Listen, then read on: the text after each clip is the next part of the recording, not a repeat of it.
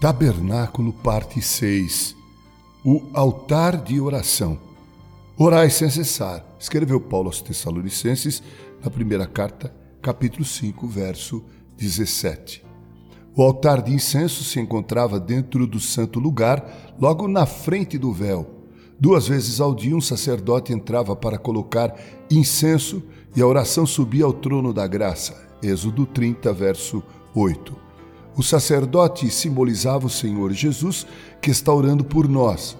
A oração desse justo é forte, simbolizada pelos quatro chifres desse altar de ouro.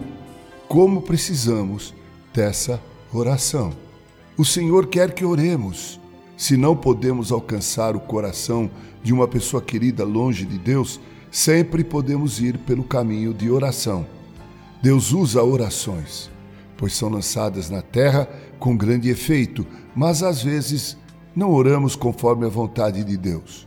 Por isso, o incenso deveria queimar sobre brasas trazidas do grande altar onde o cordeiro for imolado. Além disso, o pequeno altar de oração era purificado uma vez ao ano com sangue e ungido com óleo santo. Paulo ensina a igreja a orar sem cessar. Ao longo dos séculos, algumas igrejas organizaram uma corrente de oração contínua. Os membros se inscreviam numa lista para se responsabilizar por um período de 24 horas.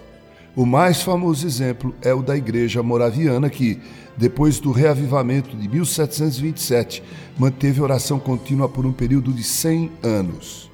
Individualmente é difícil orar sempre por causa das tarefas diárias.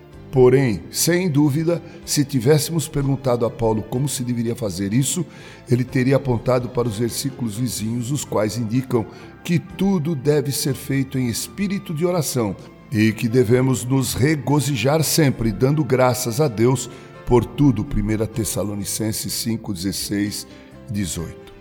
Ó Senhor, derrama sobre nós o espírito de oração.